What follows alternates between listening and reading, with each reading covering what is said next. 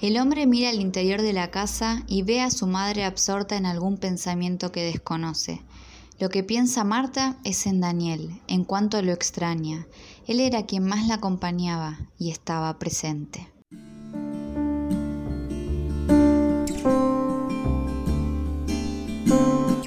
Ideas en tinta.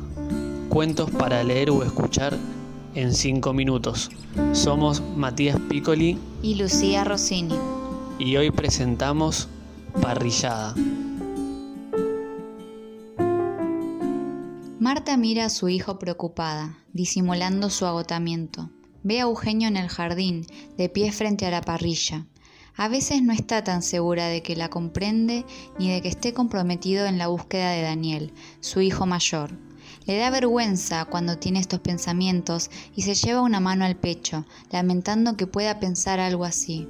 ¿Cómo Eugenio no va a estar igual de preocupado que ella por la desaparición de su hermano? ¿Cómo no va a estar haciendo todo lo que está a su alcance para encontrarlo? La mujer no se permite pensar lo contrario. Sin embargo, de a ratos la atormenta ese presentimiento y aunque no le guste, lo duda. No así de las aptitudes de Eugenio en la parrilla viéndolo acomodar la carne como un artista.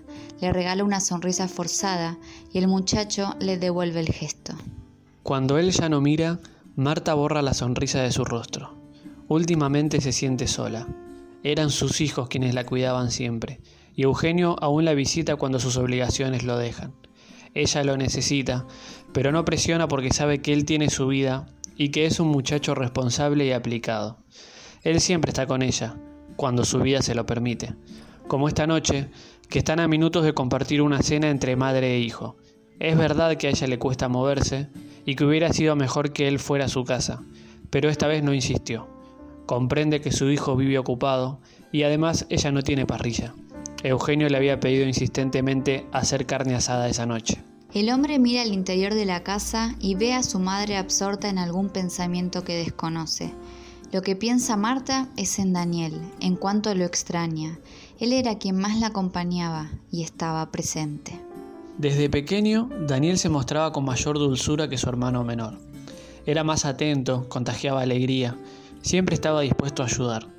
Ella intentaba no hacer diferencias, aunque en su interior supiera que Daniel era más cercano, algo que se profundizó cuando ya fueron adultos. Algunas lágrimas escapan de los ojos de la mujer y se apura a enjuagarlas. Siente como una tortura cada día desde que desapareció su hijo y le pesa tener que buscarlo sola, con Eugenio, claro. Pasa el tiempo y todavía no tienen noticias de él, aunque ambos lo están buscando incansablemente. Un ruido la saca del ensimismamiento y ve a su hijo ingresando al living. Eugenio acomoda la carne junto a la ensalada y la mujer, tras regalarle un aplauso, se levanta para servir jugo. Eugenio le dice que él tomará agua. Ella lo mira sorprendida, dado que es la bebida favorita de ambos. Él le explica que está mal del estómago, pero que no se preocupe. Se sirve jugo ella, pone agua en el vaso del hijo y juntos disfrutan la velada. La carne lentamente va desapareciendo de los platos, en un ambiente con cierta tensión. Marta come a un ritmo acelerado, en parte por la incomodidad del momento y también porque siente que la comida está exquisita. Comprueba una vez más que Eugenio es un experto en la parrilla y le sugiere que coordinen otra cena pronto.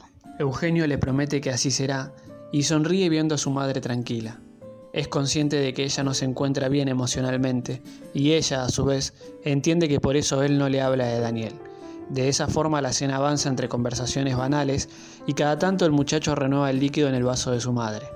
Para alegría de Marta, esta noche su hijo está atento.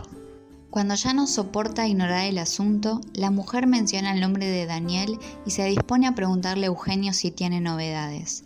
El muchacho, no obstante, la interrumpe apenas escucha las primeras letras y le dice que ya es tarde, que es conveniente que vuelva a su casa.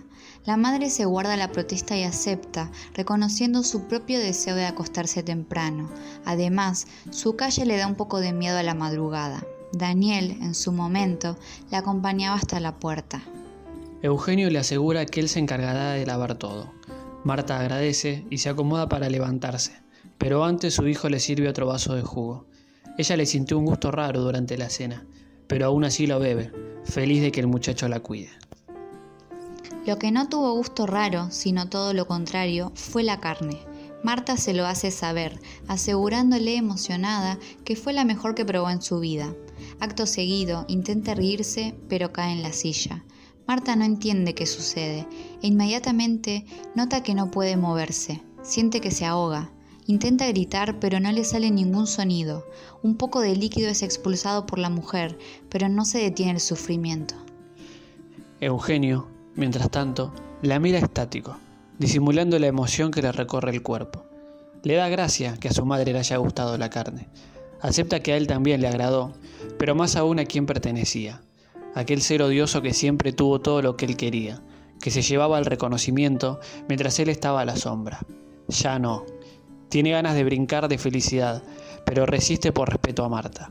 En unos minutos podrá festejar, con la algarabía de que Daniel ya solo existe en su estómago, con el éxtasis de saber que tras años de ser relegado no deberá compartir la herencia. Herencia que está pasando a sus manos en este momento, frente a él, con su madre en el suelo dando sus últimos suspiros. De pronto se da cuenta de que no planeó qué hacer con el cuerpo de ella. Tras meditarlo unos segundos, toma el móvil de la mesa y escribe por WhatsApp a sus amigos. Mañana hago parrillada en casa.